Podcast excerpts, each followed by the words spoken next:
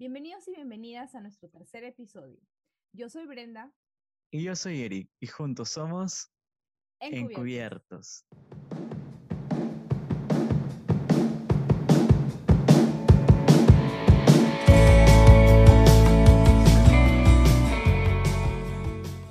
Bienvenidos y bienvenidas a un nuevo episodio más, continuando con las sesiones de entrevistas a psicólogos y psicólogas que están trabajando como psicoterapeutas desde diferentes enfoques.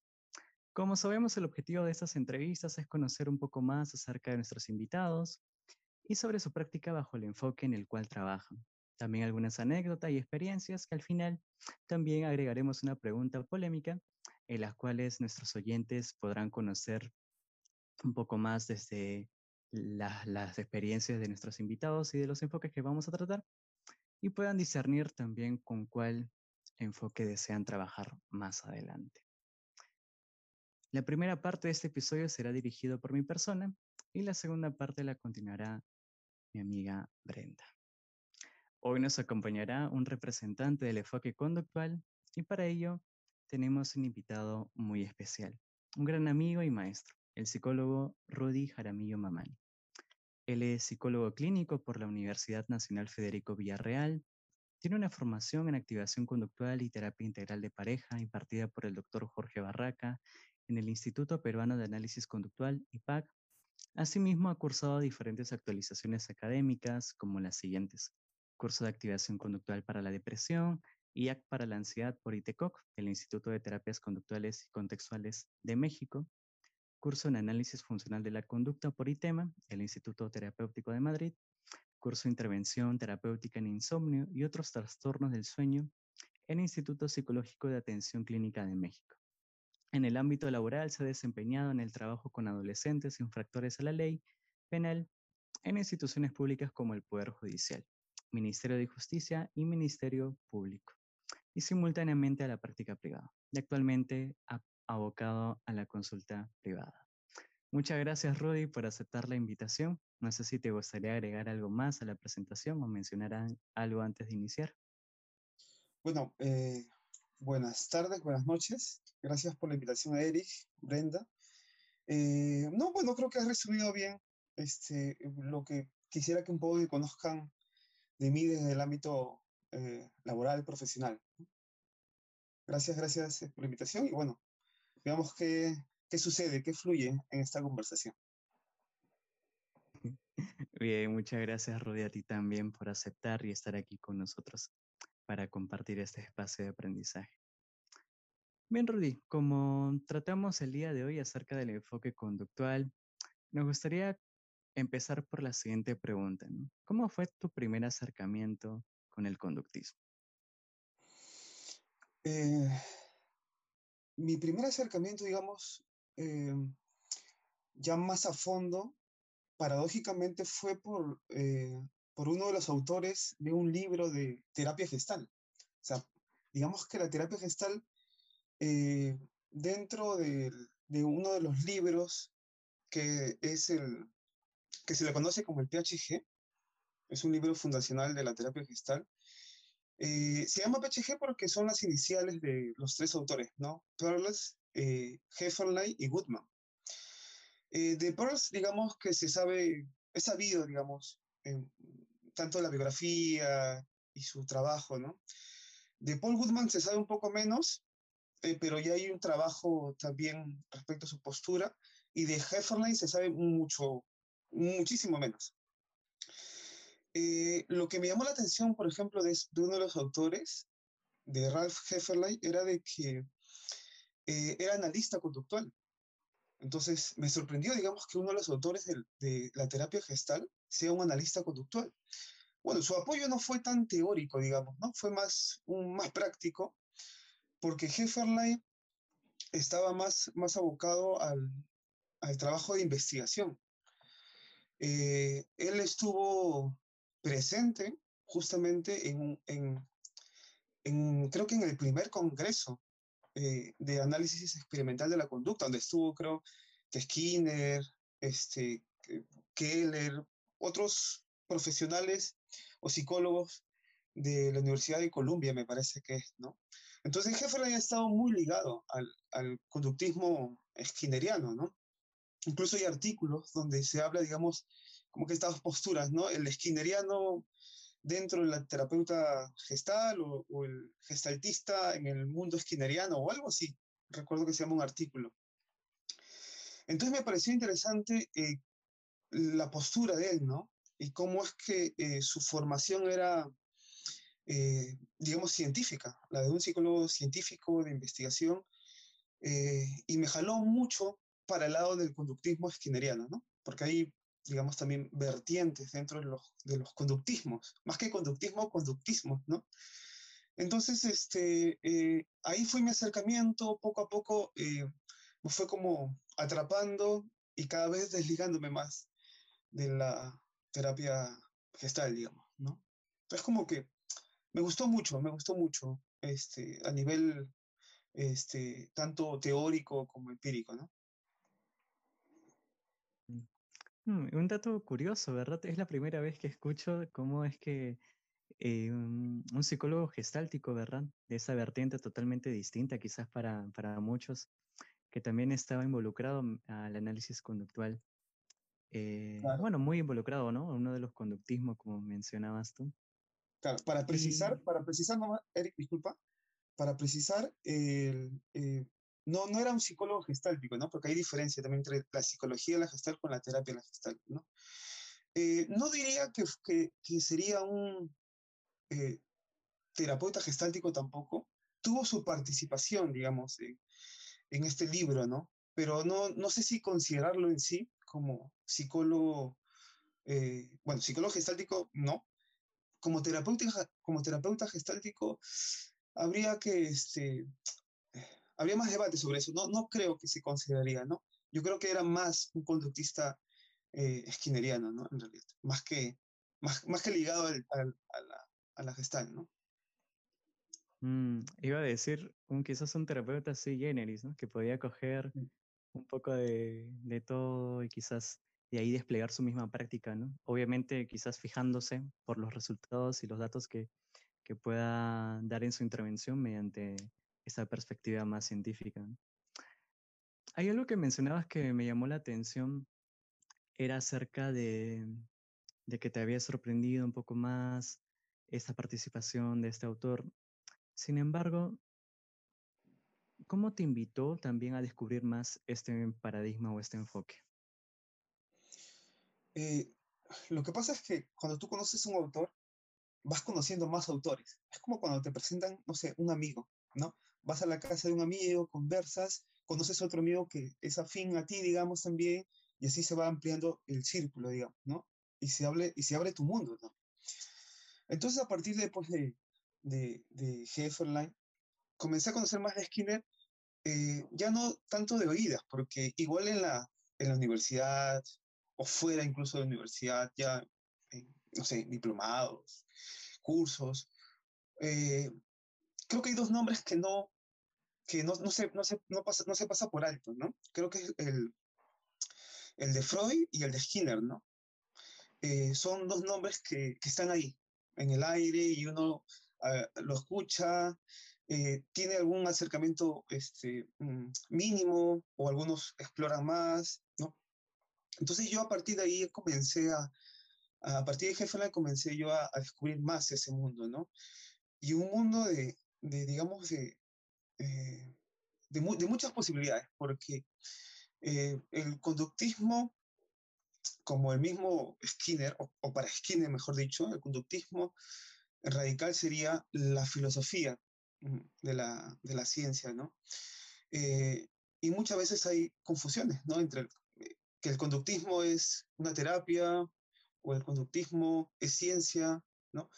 Eh, el conductismo no es ni ciencia ni la terapia, ¿no? El conductismo es la, la, filosofía de esa ciencia, ¿no? Entonces, a partir de eso, tú vas descubriendo también que hay eh, un, un, análisis eh, aplicado de la, de la conducta, ¿no? En donde puedes ver, no sé, el tema de modificación de conducta, donde hay una variedad, digamos, de, de, de procedimientos, técnicas, que están fuertemente eh, cimentados también en trabajos experimentales, ¿no? Entonces ahí digamos que agarra más fuerza el trabajo, ¿no? O lo que se conoce creo que ahora como las prácticas basadas en evidencia, ¿no? Que creo que es lo que está como título, me parece, ¿no? Bien, Rodi. Entonces, claro, eh, al leer a, a te invitó a conocer un poco más acerca de, de los demás autores y bien, y fue como llegaste a, a conocer más de, de, distintos paradigmas, ¿no? Porque dentro también del conductismo, como mencionábamos en un inicio, hay varios, ¿verdad? Entonces, para únicamente fijarnos o quizás tomarnos eh, esta invitación a conocer un poco más, quizás pudo advenir el, lo popular, ¿verdad? Freud, Skinner, los más sonados, entonces uno piensa en Skinner, bueno, uno piensa en conductismo, conductistas, al toque se lo enlaza con, con Skinner. Bien, Rudy. Mm, ¿Cómo entonces, más allá de este descubrimiento, cómo esto lo llevas a tu propia práctica en tus trabajos, en tu formación como psicólogo o como, como estudiante también? Claro, eh, hay una parte, digamos, que es el comienzo de cómo uno va descubriendo, ¿no? Eh, a través de los libros, a través, bueno, ahora ya más de las redes sociales, eh, pero digamos que eso no es suficiente tampoco, ¿no? Yo creo que es un primer acercamiento. Lo otro ya es eh, eh, llevar o cursos de formación o formarse propiamente dicho, ¿no? En, en, en determinadas eh, prácticas eh, con determinados eh, problemas también, ¿no?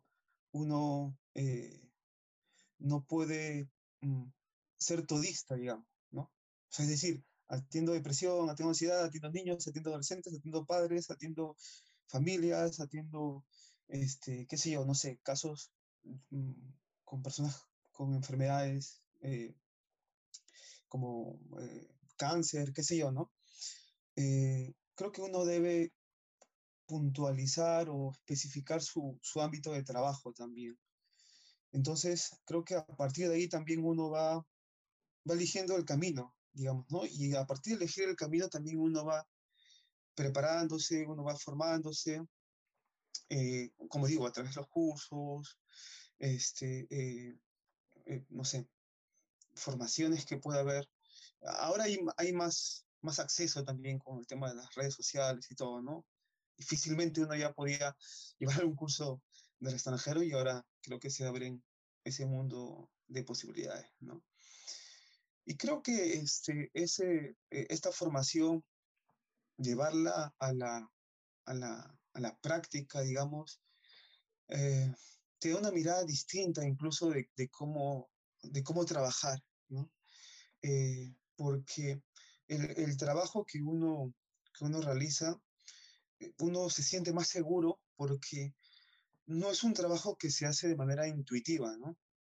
Es un trabajo que tiene una metodología, bueno, en algunos casos hay incluso protocolos, ¿no?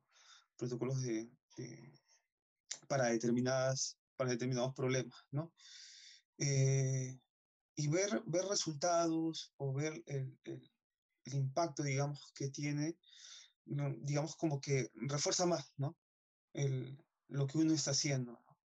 Y claro, siempre uno, eh, digamos, perfeccionándose, siempre actualizándose también, eh, pero creo que por ahí, digamos, sería el camino, ¿no?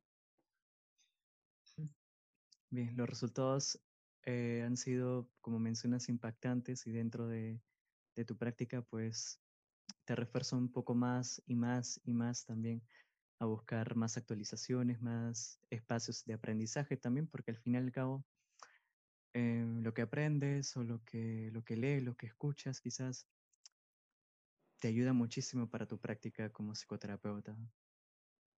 Y justo esta última parte eh, lo enlazo con esta pregunta. ¿Qué aportes tendría el, bueno, el conductismo para la psicología científica o los conductismos para la psicología científica? Claro, ahí este, precisaríamos también lo, a lo que denominaríamos como psicología científica, ¿no? Eh, porque la psicología, eh, digamos, es una disciplina, ¿no? Eh, la psicología como tal no tiene que ver con, con problemas sociales o con resolver problemas, ¿no? Eso sería, digamos, un ámbito más de la profesión, la psicología como profesión. y como decía, ¿no? El conductismo es una, bueno, para Skinner, porque igual hay otros autores que eh, no considera exactamente el conductismo como una filosofía de la ciencia, ¿no? Pero voy a hablar un poco más del lado skinneriano, ¿no? Eh, el conductismo eh, radical al ser una filosofía de la ciencia, y bueno, y si desglosamos un poco, este, o, o, vemos la definición etimológica, digamos, de filosofía, tiene que ver con un amor al saber, ¿no? a conocer, una aproximación a conocer algo. Eh, y lo que, lo que creo que aporta el conductismo es que, eh, que esa forma de conocer sea la mejor manera posible. ¿no? Es, que, es decir, te da pautas, premisas, eh, relacionados todos con el, con el objeto de estudio, ¿no? que tiene que ver con, con la conducta. ¿no? Entonces, el conductismo, pues, ¿qué, puede aportar? Yo creo que aporta precisión eh, de, términos, ¿no? Terminológica. Eh, tiene que ver con, como digo, una explicación teórica, ¿no? Que, sea coherente, o sea, que los datos que uno pueda este, encontrar, no sé, en alguna investigación básica, experimental, eh, pueda, pueda ser coherente. Es como que recoger los datos y darle una explicación, ¿no? Tiene que ver con todo el tema eh, conceptual, digamos, ¿no? El, conductismo. Eso para, para el, digamos, para el lado creo que eh, básico o, experimental, ¿no? Para, para, para, el ámbito también aplicado, creo que también este, eh, tiene mucho, mucho que aportar, ¿no? Porque la visión que uno tiene, la filosofía es como tener un lente, digamos, un lente en donde uno mira la, realidad, ¿no? Y por ejemplo, eh, para el conductismo eh, la persona, digamos, o el organismo eh, no es responsable enteramente de, la conducta, ¿no? Sino que la conducta tiene que ver con una interrelación de, variables entre el organismo, y el entorno, ¿no? Es una visión que puede ser, este, eh, digamos, lógica o, o, de sentido común, no sé, pero en la práctica muchas veces no, porque cuando uno a veces interviene, ya hablando del término más, más aplicado, cuando uno interviene, muchas veces este, eh, se ha escuchado como, bueno, tienes que tener fuerza de voluntad, ¿no? Eh, la, la, respuesta está en ti, tú todo lo puedes, y tiene que, está muy centrado en la, en la persona, digamos, ¿no? Y son eh, visiones, ¿no? O, o, no paradigmas que el trabajo eh, está muy, muy abocado, o, mejor dicho, se responsabiliza demasiado a la persona, ¿no? Y no el ambiente y el contexto que, que son eh, muy influyentes, ¿no? Y, y pues creo que el conductismo aporta eso también, ¿no? A tener una visión con más de campo, por decirlo de alguna forma, ¿no? grandioso, Rudy, sí, totalmente. Eh, creo que has repasado brevemente acerca de, cómo es tener un lente fijándonos únicamente en la persona y cómo es tener otros lentes que también nos permitan observar de, de forma más amplia qué es lo que sucede con esta persona variables externas y demás. Hay algo muy interesante que me gustaría puntualizar, y es que hemos hablado acerca de términos novedosos quizás para la audiencia, skinnerianos, conductismos, que no, no hay un solo conductismo. Brevemente, eh, ¿qué otros conductismos podrías dar a conocer desde tu experiencia? Eh, bueno, hay un conductismo metodológico, conductismo psicológico, eh, ¿qué más? Conductismo eh, creo que es conductismo molar, me parece también. Eh, digamos que son, son eh, nombres o, rótulos, digamos, que, cada autor coloca porque tiene una, una, una, un trabajo, digamos, este, distinto, digamos, otra, ¿cómo decirlo? Ah, es como decir, son recortes o cortes en donde eh, yo estudio una determinada este, eh, parcela, digamos, de, ese, de, algo, digamos, como la conducta, yo, estudio alguna parte, ¿no? No es que, no es que estudio toda la, la conducta así, digamos, en términos generales, ¿no? Hay recortes, digamos, ¿no? Y cada recorte tiene pues su, su propia también metodología, eh, sus propios resultados dentro de su investigación, ¿no? Entonces hay, hay distintos conductismos porque estudian distintos cortes, digamos, de la, de la conducta, ¿no? Y claro, ese es un mundo aparte, o sea, es, es este, eh, introducirse y conocer algo, algo, un nuevo mundo, como digo. Bien, Rudy, muchas gracias. Sí, definitivamente entonces hay tantos autores, hay tantos conductismos como cuantos recortes se puede hacer de, la conducta o de la misma realidad también para como objeto de estudio. Bueno, más centrándonos en la, en la conducta. Bien, eh, gracias Rudy por esta primera parte. En serio hemos, hemos podido aprender muchísimo de ti. Y bien, a partir de ahora le doy el pase a mi compañera Brenda. Y, y bien, continuando con las siguientes preguntas. Adelante, Brenda. Muchas gracias. Gracias, Eric. Sí, muy interesante lo que han ido comentando. Bueno, nuevamente reiterar eh, el agradecimiento por aceptar eh, participar en este espacio y vamos a continuar con la segunda parte de las preguntas, ¿no?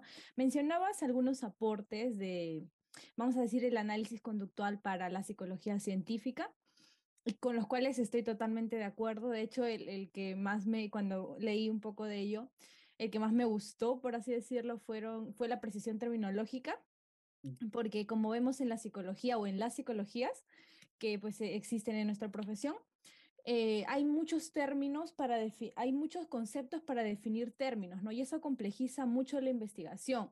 Por ejemplo, eh, no sé, por ejemplo, ¿qué es motivación, no? Vamos a encontrar para motivación 10, 20, 30 definiciones y entonces eso, como lo mencionaba, va a dificultar eh, el ámbito experimental, ¿no? Entonces, esa que quería comentar un poquito de ello. Entonces, así como hay aportes, ahora em, queremos preguntarte, ¿no? Si es que ¿Consideras que, que hay limitaciones, ¿no? Desde el análisis conductual eh, para la parte aplicativa, ¿no? En, en, la psicoterapia. ¿Has encontrado alguna limitación desde tu experiencia? Mm, eh, algo que me parece este, importante eh, del, del, análisis conductual, quizá a diferencia de, otras, de otros enfoques, es que mm, no es que se crea el dueño de la verdad. Al ser, al ser científico es perfectible, se va perfeccionando cada vez más, ¿no? Eh, y digamos que las limitaciones que uno puede, puede, a ver, como repasando un poco y mirando hacia atrás, ¿no? Quizá de los, no sé, de los experimentos que, o, o de los trabajos que se hicieron con población, por ejemplo, eh, homosexual, por ejemplo, ¿no? Era muy polémico, este, eh, se usaba mucho el, el, castigo porque había como este, eh, eh, aparatos, digamos, ¿no? de, de electroshock para, digamos, tratar de revertir, digamos, ¿no? la, la orientación. Y, y, y, era otra perspectiva también, ¿no? Hay que mirarlo eso también en un contexto determinado. Y claro, ahora difícilmente uno, un conductista, haría eso, ¿no? O sea, sería demasiado eh, cuestionable. Entonces, eh, como digo, al ser, eh, al, el análisis conductual, al ser, al ser científico, se va perfeccionando y uno va siendo crítico de, en, bueno, ya en este caso, de la, de, del ámbito aplicado de las técnicas que uno pueda este, mm, aprender o, o, este, o aplicar, ¿no? Eh, creo que uno tiene que mirar mucho a, la investigación, o sea, el, el terapeuta tiene que, que mirar, si bien es cierto que la psicología como la terapia son como dos mundos también distintos, que uno generalmente lo asocia la terapia con la psicología, ¿no? Pero son dos mundos distintos, pero creo que puede haber un puente también ahí, ¿no? Creo que los, los terapeutas tienen que mirar eh, a la investigación, a los resultados de la investigación, para poder eh, replantearse procedimientos, ¿no? Eh, intervenciones. digamos que a nivel técnico, no sé si vería limitaciones, porque como digo, como que se va perfeccionando. sirve para un, por un determinado momento o para lo que se pueda mm, encontrar como resultados eh, pero quizá de acá a, no sé, a un año, la investigación indica que, que esta técnica que estás aplicando puede tener un nivel de efectividad, a ver, supongamos, del 1 al 10, un 6, ¿no? ahora con la investigación se ha descubierto que tal procedimiento podría tener una efectividad de un 8 o 9.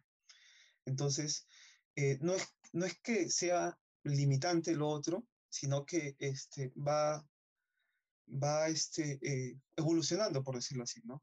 En, la forma de, proceder, ¿no? Entonces, eh, creo que eso juega a favor, ¿no?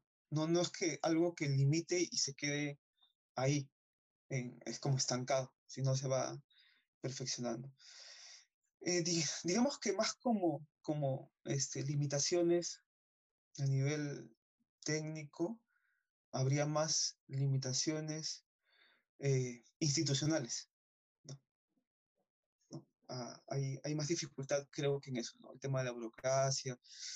Eh, bueno, ahora con el tema de la tecnología, con el tema de videollamadas, eh, el acceso a Internet que puede tener la, la, persona, puede dificultar también eso, ¿no? Creo que más, más, más, más limitaciones la encuentro en, en, cuestiones más institucionales, más de, de infraestructura. Y claro, que no, no quiere decir que a nivel técnico no, no lo haya, ¿no? Pero si es que algo se aplica es porque ha habido un respaldo. Y si ese respaldo con la investigación se demuestra que ya no, ya no es eh, efectiva, pues uno lo, lo deja, ¿no?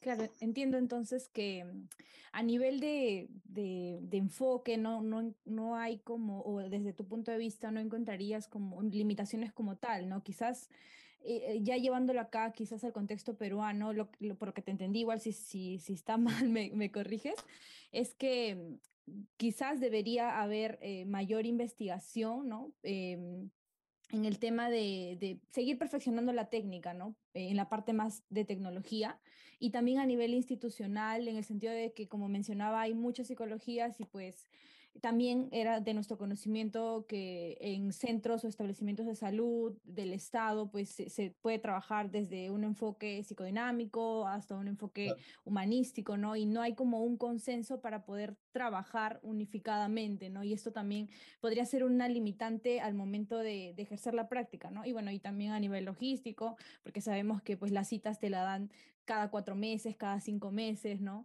Eh, por el tema de que no hay espacios, no hay ambientes, no hay, no hay, no, no contratan psicólogos, ¿no? Porque psicólogos hay, pero de ahí a que los contraten también es otra cuestión. Entonces, eso es por lo que te he podido entender, no sé si, si va bien. Sí, sí, sí, claro que sí.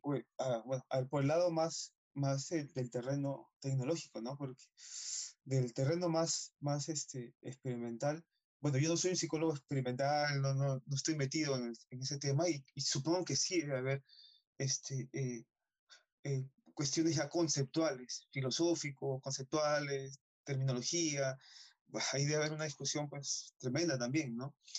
Pero en el ámbito aplicado tiene que ver con lo que eh, sirva, con lo que dé resultados, ¿no? digamos que en ese, en ese, por ese lado, entre comillas, es más, más práctico, tiene que ver con la practicidad. Eh, lo que importa es que la persona que tiene un problema pueda resolver. O sea, eh, la parte tecnológica es resolver problemas sociales. No importa si, si eres psicólogo, si estás aplicando una técnica novedosa o no.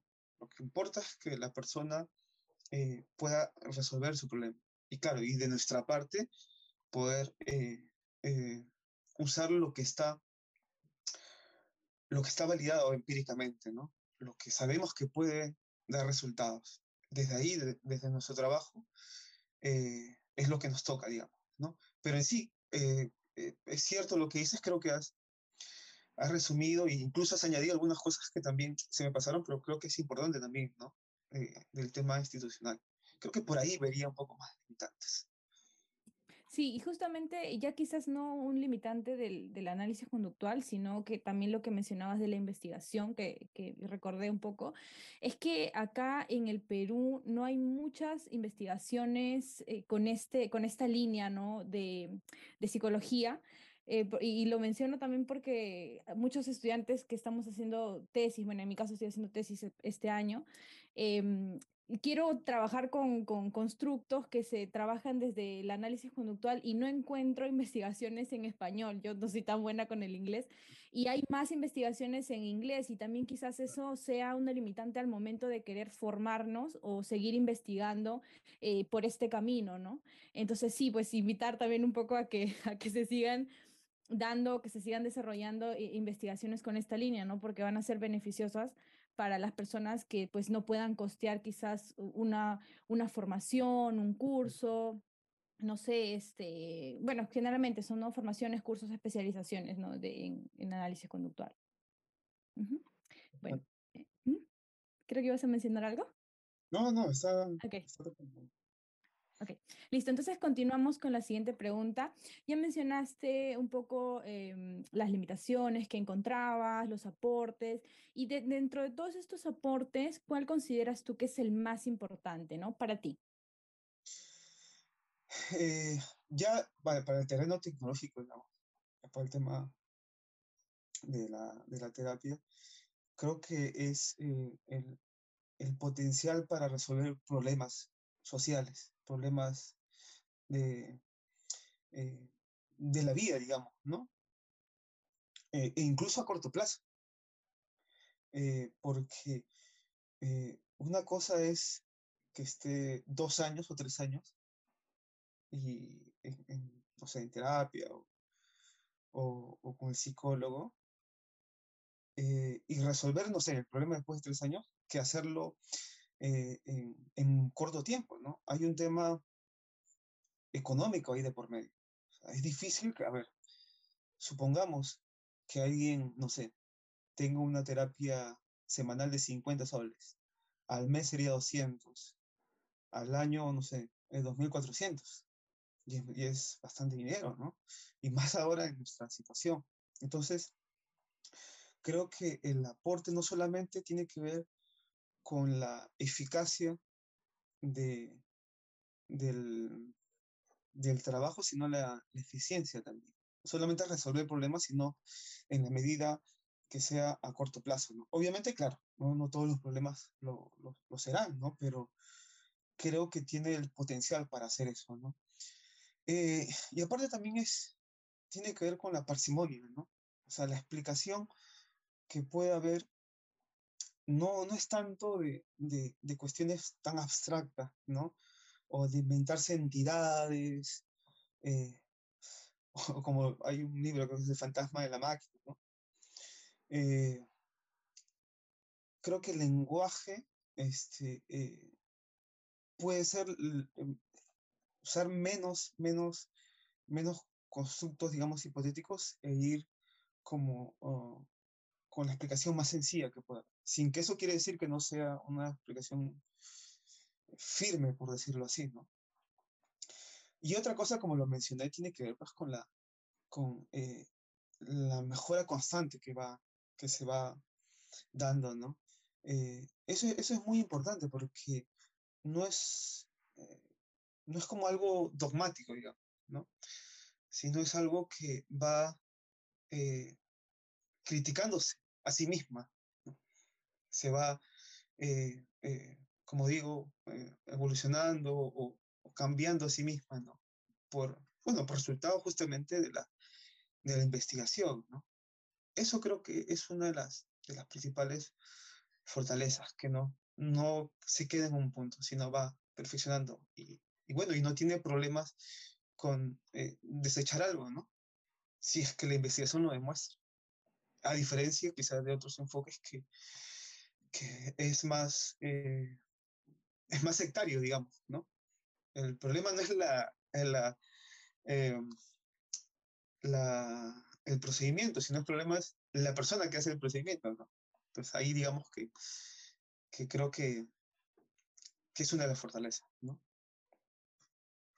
Sí, que, que, Qué interesante e importante lo que mencionas en, en relación a mm, el coste y los beneficios que se obtiene al trabajar con, con un enfoque pues que está respaldado por amplia investigación, ¿no? por eh, eh, experimentación también, em, sobre todo porque hay muchas personas que empiezan con un tratamiento de un enfoque pues que no tiene mucha evidencia en, en cuanto al tratamiento de, de, una problemática X, ¿no? Y va divagando de un psicoterapeuta a otro psicoterapeuta y se van pasando años tras años tras años. Eh, y pues esto quizás el terapeuta le puede cobrar, no sé, pues 30 soles por sesión y puede pensar que se está ahorrando 20 soles porque creo que el promedio está entre 40 y 50 soles de un profesional que sí tiene amplia experiencia, ¿no? Pero a la larga y, y con el tiempo que va divagando entre un especialista y otro, va invirtiendo mucho más de lo que pues gastaría en un terapeuta que sí tiene un o trabaja bajo un eh, una psicoterapia respaldada científicamente, ¿no? Pero lastimosamente esto no es de conocimiento público, ¿no? Eh, no sé, pues no, no es muy difundido entre las personas que, pues, que buscan esta ayuda, ¿no? Y pues fácilmente pueden ser engañadas, ¿no? Por estos eh, psicoterapeutas. Quizás muchas veces sin querer, porque también han recibido este tipo de formación en las universidades, ¿no? Pero es importante que igual estemos actualizándonos, que estemos formándonos y, y sobre todo siempre estar criticando lo que leemos eh, y lo que hacemos, ¿no? Eh, y eso también es lo que me gusta, como señalabas, de, del conductismo, ¿no? Que si es que la evidencia señala que una técnica o, o alguna práctica no está teniendo resultados, pues se va, ¿no? Y ahí hay una respuesta, ¿no? ¿Por qué se desechó? Bueno, por tal, tal, tal. A diferencia de otros enfoques, como bien lo decías, que se cierran en ese enfoque y en, no sé, pues en la teoría de ese, de ese enfoque y lo que falla eh, o lo que está mal muchas veces es el, cliente, el consultante o el psicólogo, ¿no? Entonces eso también, sí, totalmente de acuerdo contigo. Y pues, este, qué bueno que lo hayas mencionado, ¿no? Creo que era muy importante. Eh, y bueno, vamos ya llegando al final. Tenemos una última pregunta que le hemos titulado, como ya lo decía Eric, la pregunta polémica, eh, porque quizás te puede dejar pensando un poquito, un poquito más que las otras, claro. Y bueno, la pregunta es esta, ¿no? ¿Estarías de acuerdo con que en las universidades se enseñe solo el conductismo o el análisis conductual con todas las variantes que tiene, ¿no? O, este, o estás de acuerdo con que pues se enseñen todos los enfoques que, todas las psicologías que hay? Claro. Eh, sí, bueno, sí, sí. Eh, creo que la pregunta en sí es como eh, un, ¿cómo se le dice? Eh, un supuesto negado. Eh, porque ya de por sí que se enseñe, eh, digamos, no sé, conductismo o análisis conductual, ya es una utopía en una institución pública. Eh, es casi imposible de que suceda eso. ¿no? O sea, tendría que haber muchísimos cambios ya a nivel institucional. Los cambios no, no son este, eh, algo individual, tiene que ser institucional.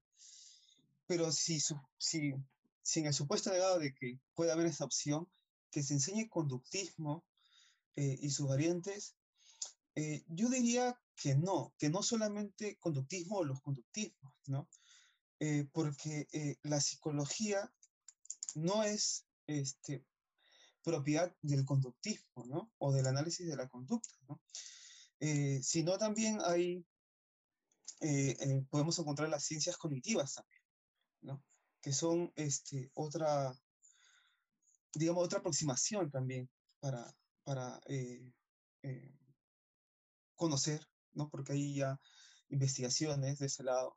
No estoy muy metido, no estoy muy metido, la verdad, porque es otro mundo, digo igual, es otro mundo pero este, el hecho de que no sea conductismo no quiere decir que no, que no sea ciencia lo que se está haciendo, ¿no?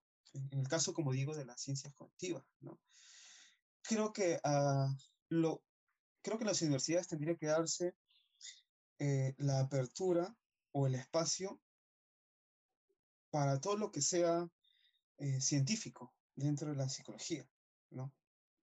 Eh, entonces, yo creo que en sí la respuesta sería no, que solamente conductismo y los otros conductismos no, tendría que ser el análisis conductual, ciencias conectivas y todo lo que tenga que ver con, con este, eh, eh, lo científico, digamos, de la, de la investigación. ¿no? Y bueno, y a partir de eso ya eh, uno puede escoger, digamos, a, a, diferencia de lo que se hace hoy en día, ¿no? Que hay una variedad este, eh, de, de, enfoques, porque digamos, la... Oye, a ver, aquí hay otro, otro, otro tema, ¿no? Porque la universidad misma, eh, no sé para qué lo prepara un alumno. No sé si para ser psicólogo, este, eh, digamos, del ámbito profesional, tecnológico, para un psicólogo experimental, psicólogo de investigación. O sea, no se sabe para qué. Es como que te dice, haz esto, haz esto, haz esto, y al final sales y no sabes nada, digamos, ¿no? Eh, entonces la psicología en sí yo creo que debe ser una disciplina. Hay personas que, psicólogos que consideran que la, la terapia, este, tendría, la terapia de conducta o, o, la parte profesional tendría que ser otra carrera para que las personas que quieran, eh, digamos, conocer o involucrarse con el tema de resolver problemas sociales o problemas individuales, eh, que el sílabus vaya acorde a eso, digamos, ¿no? Y no tanta mezcolanza, digamos, ¿no? La diferencia es que ahí hay una variedad, pero una variedad de, de, este, de enfoques, pero que no tienen respaldo, ¿no? Que son muy eh, intuitivos, que, que tienen que ver más con una cuestión incluso ya ancestral también, ¿no? Hay, hay, hay enfoques así, ¿no? Pero, eh, como digo, a diferencia de que pueda haber en una universidad eh, distintos, distintas, distintos paradigmas, digamos, pero que estén respaldados científicamente, creo que sería lo, lo más adecuado. Sí, de acuerdo también con, con esta respuesta. Eh, de hecho, mm, personalmente en la universidad que estoy, eh, sí nos enseñan eh, al menos los, los cuatro enfoques más conocidos, eh, la psicodinámica, el cognitivismo, el conductismo y, y pues, ¿y cuál me falta? La cognitivismo, conductismo, psicodinámica, ah, y el, y el humanismo. Ajá. Entonces, sí nos, sí nos te, llevamos como que un curso por cada uno de estos enfoques y pues eso a mí personalmente me permitió conocer un poco de cada ello, de cada uno de ellos. Y hay, hay aspectos interesantes, ¿no? Por ejemplo, en el humanismo lo que se habla o de las habilidades terapéuticas, a mí me pareció muy importante y, por ejemplo, lo rescato, ¿no? Para mi futura práctica.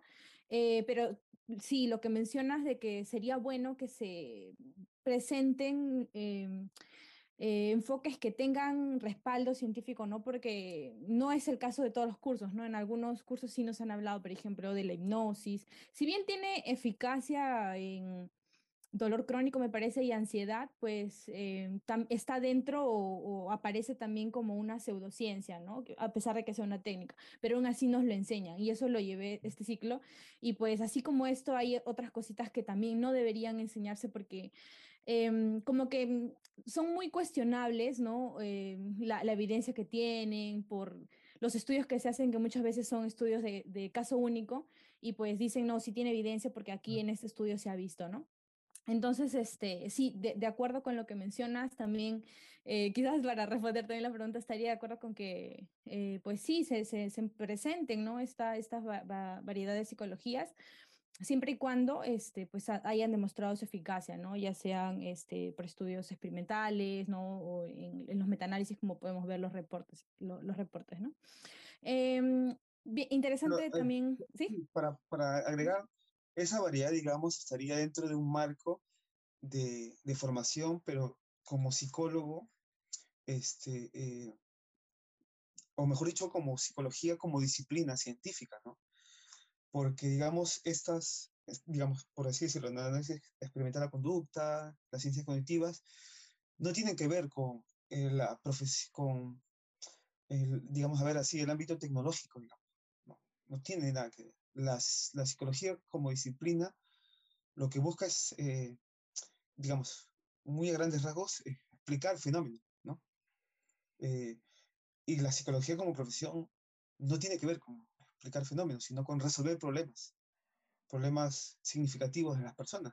Entonces, es polémico por eso el, el, hecho de que a, la, a este ámbito, digamos, a esta vertiente profesional, sea como una profesión en sí. Porque si uno considera la psicología como disciplina científica, así como se puede considerar a la física, eh, ¿no? o a la biología, no hay un, no hay un este, profesional físico, un, un biólogo, un físico, eh, digamos, el físico no es que esté haciendo puentes o, edificios, ¿no? Eh, quien hace eso, digamos, en el ámbito profesional, sería, pues, no sé, el ingeniero, ¿no? Y el ingeniero no es un físico. No es que sea, no es que eso sea física aplicada, no, es física aplicada, sino es ingeniero, bueno, con, aportes de la física, con aportes seguramente de otras, de otros, de otros conocimientos, lo, lo puede realizar, ¿no? Así como el biólogo y el médico, ¿no? En el caso de la psicología, sí es, eh, creo que, no sé, es la única este, eh, disciplina donde sí pasa eso, ¿no? Donde eh, el psicólogo que investiga y hace trabajos experimentales es psicólogo, y el que resuelve problemas o el que está en el ámbito tecnológico también se le llama psicólogo. Entonces, como que ahí uno entra en confusión también y comienza a, a generalizar.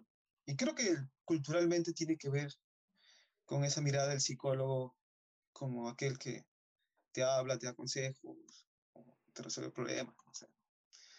Lo diría que esas variantes este, de, de, la universidad tendría que, tendría que ver más con la psicología como disciplina científica. Claro, claro, claro, entiendo, entiendo por, por dónde va.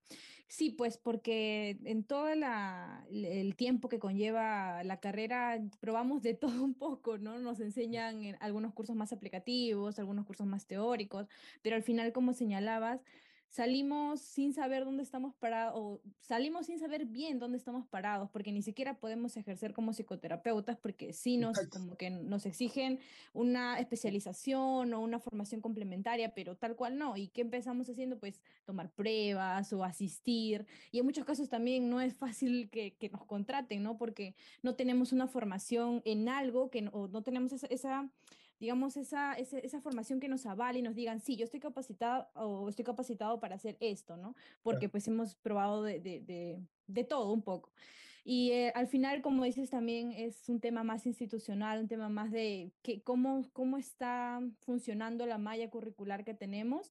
Y sí, sería bueno quizás que haya un consenso, no solamente entre facultad o entre una universidad, sino entre todas las universidades, porque finalmente es, es, una, es una profesión que se ve perjudicada, ¿no? Y no son los estudiantes de una universidad, sino de, de todas las universidades, o porque hasta el momento yo no he conocido un estudiante que salga y ya pueda ejercer, ¿no? Porque ya tiene esa formación que la ha recibido en, durante los cinco o seis años de su carrera, ¿no? Entonces sí, muchas gracias también por, por pues, esa respuesta que también nos hace un poco seguir reflexionando, ¿no? Y bueno, ya con esto terminamos. Este, quisiera, no sé, quisiéramos pedirte eh, si pudieses dar algún consejo a los futuros psicólogos o a, los estudiantes, ¿no? Que todavía se encuentran en pregrado, que se encuentran haciendo un internado. Eh, más allá de, actualizarse y, y, el tema de la formación, yo creo que eh, la duda, la duda creo que es un componente muy importante, ¿no? Eh, porque la duda permite revisar lo que uno está leyendo o lo que ha escuchado, ¿no? Y a partir de, de la duda uno puede confirmar lo que, lo que ha leído, lo que ha escuchado, eh, y así va como, digamos, alimentándose más o, aprendiendo algo, algo nuevo, ¿no? Eh, porque si no estuviera la duda presente en la formación de los psicólogos, se volvería, como diría, algo más religioso, en el sentido de, de, de algo muy esquemático, muy rutinario, no sé, muy, muy automatizado, por decirlo de alguna manera. ¿no? Entonces, lo que yo daría como consejo es que duden, duden de sus profesores, que eso no quiere decir que, bueno, que, este, eh, que no hagan caso a lo que, a lo que digan, ¿no? Es, es recepcionar y, y corroborar, confirmar, es dudar, dudar, del, como digo, de los profesores, este, eh, hacer muchas preguntas, dudar de, lo que, de su propia práctica, ¿no? A ver, lo que estoy haciendo realmente eh, tiene, tiene evidencia, entonces buscar, no sé, paper, papers, artículos, en donde puedan este, eh, dar seguridad también, dar seguridad de lo que uno está realizando, ¿no? Creo que en líneas generales sería eso, ¿no? O sea, que nunca pierdan el sentido crítico de lo que están haciendo, de lo que van aprendiendo. Y bueno, más allá del tema de la, de la formación, ¿no? Del constante aprendizaje que uno, que uno tiene, ¿no? Creo que eso, básicamente. Muchas gracias. Muchas gracias, eh, psicólogo Rudy. Eh, ha sido también muy, eh, este mensaje final quizás muy potente, porque quizás en los primeros ciclos tenemos Recién estamos empezando la carrera, hay profesores que sí son bien ceñidos a su, a su enfoque y te pueden decir N cosas para convencerte, ¿no? De que te conviertas, vamos a utilizar esta palabra, de que te conviertas a ese enfoque y pues podemos dejarnos llevar, pero pues como lo dices o lo señalas muy bien, hay que cuestionar siempre lo que leemos y no en el sentido de, de oponernos al profesor porque puede jalarnos, ¿no? Sino de ser eficaces al menos con ese curso, este, pero por otra parte, continuar eh, complementando la información, leyendo artículos eh, científicos, ¿no? Y pues este, seguir formándonos también, ¿no? Para que pues nuestra profesión se vuelva una ciencia, bueno, digo se vuelva, ¿no? Porque pues acá, como sabemos, pues hay de todo un poco también y hay prácticas que se utilizan que terminan siendo perjudiciales para los consultantes, ¿no? Muchas gracias nuevamente. Cerramos este, este capítulo, ¿no? De, bueno, esta segunda entrevista. Y, nada, no sé si Eric también quisieras despedirte. Sí, eh, ha sido grandioso escucharlos también dentro de lo que he podido estar aquí, eh, muy atento a los comentarios, a las dudas, a las preguntas también. Eh, gracias, Rudy, en sí. Muchas gracias por participar y estar con nosotros. Estoy muy convencido de que quienes estén escuchando este podcast se van a encantar con, con todos los aprendizajes que hemos dado eh, en este espacio de hoy. Gracias, gracias a ustedes, Eric, Brenda, por la invitación también.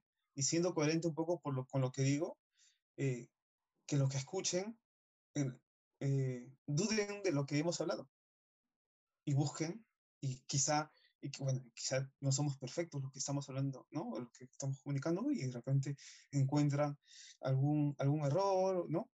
Y eso sería este, gratificante porque eh, nos enseña algo a nosotros y la persona está aprendiendo algo nuevo. Creo que este, eh, sería interesante eso, que busquen lo que hemos hablado hoy. Y bueno, gracias nuevamente por la invitación. Bien, con esto ya estamos cerrando el capítulo de hoy. Igual como, como dijo Rudy, pues si tienen algún comentario, pregunta, alguna queja, pues pueden hacérnosla llegar en los comentarios y pues nosotros totalmente prestos a, a, resolver cualquier duda o cualquier corrección que ustedes tengan que decirnos, ¿no? Y pues a seguir, a seguir este, informándonos, a seguir complementando también nuestra formación y pues con esto estamos cerrando. Hasta luego, hasta el próximo capítulo. Cuídense.